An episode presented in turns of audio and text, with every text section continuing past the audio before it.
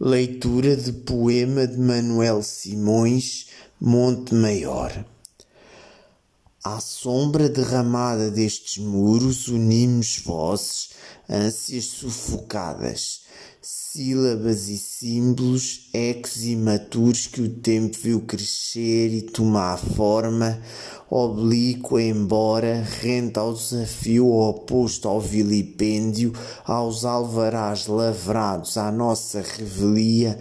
códigos recusados pela voz que crescia de tal sorte, segredo transgressivo como cala antiga alastrando contra os olhos de cinza,